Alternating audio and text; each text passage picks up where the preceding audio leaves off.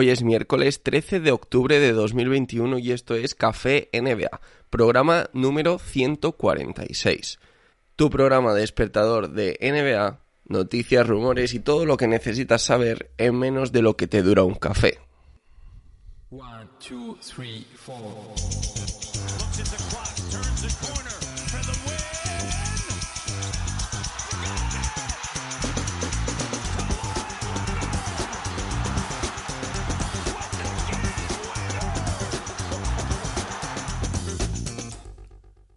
Y hoy os traigo dos noticias de última hora, una referente a Kyrie Irving, otra referente a Ben Simmons, que pueden ser determinantes para el devenir de esta nueva temporada de NBA que comienza ya mismo la próxima semana.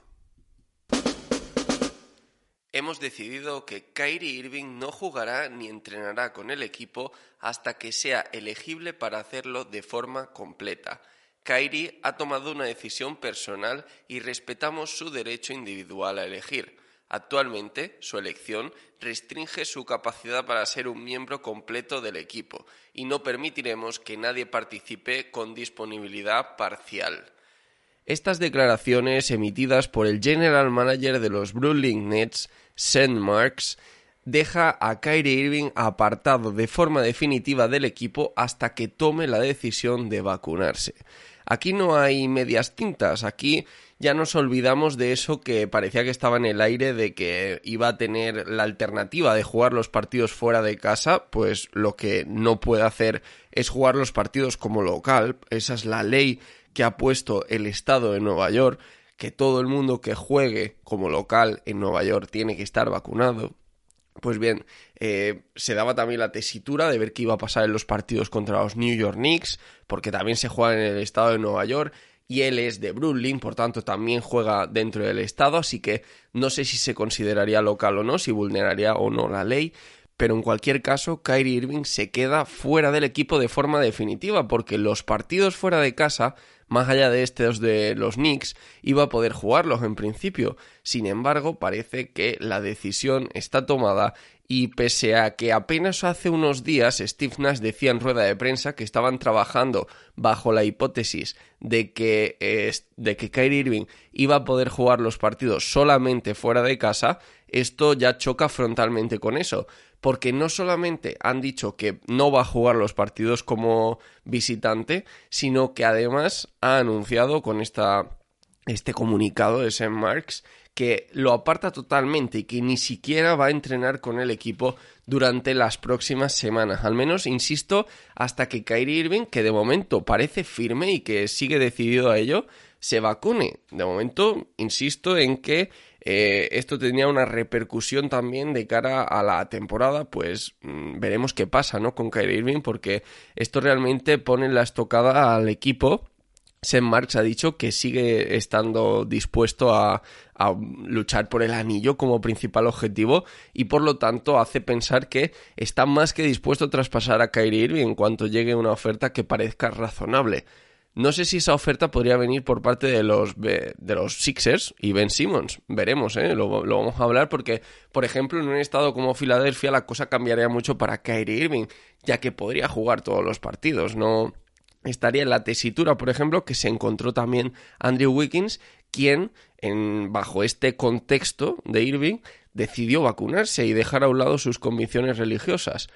En fin, eh, como digo, unas novedades que llegan ahora después de que todo apuntaba que Kyrie iba a jugar al menos la mitad de los partidos con los Nets y que ya veríamos cómo iba avanzando la temporada y que pasaría en playoff y demás.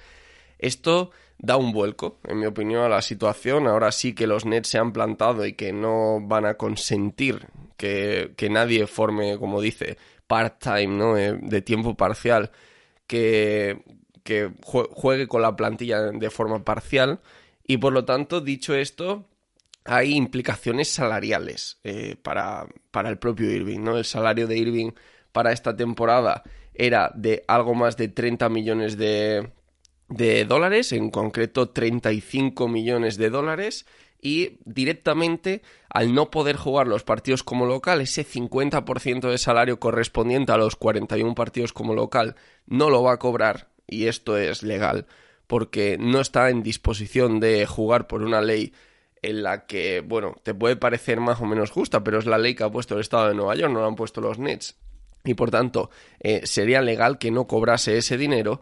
Por otro lado, el 50% restante, eh, lo equivalente a los 41 partidos como visitantes, sí lo va a cobrar. Pues eh, básicamente porque los Nets han tomado la decisión de apartarle, es decir, esos partidos fuera de casa sí podía disputarlos, pero han sido los propios Nets quienes han decidido que no sea así. Y al decidirlo ellos, salvo que quieran meterse en líos, que parece que es lo que quieren evitar, no quieren meterse en líos con la asociación de jugadores y con el respeto a los contratos firmados, pues ese 50% correspondiente a los partidos como visitante, que no juega por decisión técnica, por decisión de los Nets, de la franquicia, pues sí lo va a cobrar Kyrie Irving. De momento eh, no sabemos mucho más, no sabemos cuál ha sido la respuesta de Kyrie Irving, sí sabemos que los Nets consultaron esta decisión tanto con Steve Nash como con Kevin Durant y James Harden, es decir, eh, las estrellas del equipo. Se decía que Durant ha estado intentando convencer a Irving durante bastante tiempo. Pero bueno, eh, ha sido comunicada la decisión, es una decisión que viene, insisto, de la parte de arriba de la franquicia, que en sí los jugadores no tienen mucho que ver, probablemente ni siquiera Nash, y pone sin duda eh, pues un precedente, un precedente porque si bien es cierto que Irving estaba en disposición de jugar pues al menos la mitad de la temporada, ahora está totalmente apartado del equipo, por lo que están forzando mucho la maquinaria de forma que Irving tome una decisión oye, si quieres seguir con nosotros, si quieres seguir con James Harden, con Kevin Durant, si quieres luchar por el anillo con los Nets, te tienes que vacunar. No vamos a aceptar que estés a medias tintas jugando los partidos como visitante y ya está.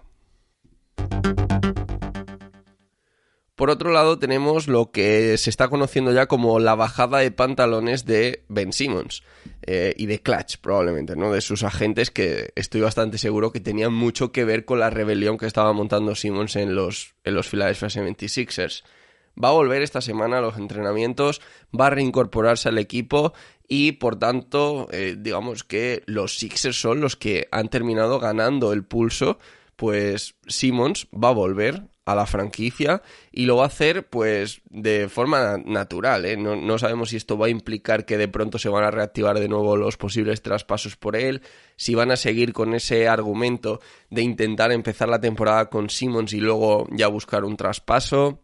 Eh, realmente, insisto, es algo también de última hora, no sabemos mucho más, pero es curioso el cómo la situación al final ha terminado cayendo del lado de los Sixers cuando parecía que Ben Simmons era quien tenía la sartén por el mango después de haber forzado todo y después incluso de alguna forma haber aceptado que los Sixers no hicieran eh, el pago de los 8,5 millones correspondientes a la primera parte del pago del salario, valga la redundancia. En fin, unas decisiones que de nuevo puede cambiar la liga, de nuevo puede poner en la tesitura de traspaso y sobre todo quitarle también el cartel de, rebelión, que yo creo que tampoco hubiera sido una buena imagen para el propio Ben Simmons y que estaba llegando demasiado lejos. Y, y, veremos también, veremos si finalmente empieza la temporada, si no, si puede acabar traspasado a los Nets por Irving, es lo primero que está sonando, si finalmente sale traspasado a algún equipo que no sea un contender, que también es otra posibilidad siempre que los Sixers reciban algo interesante a cambio.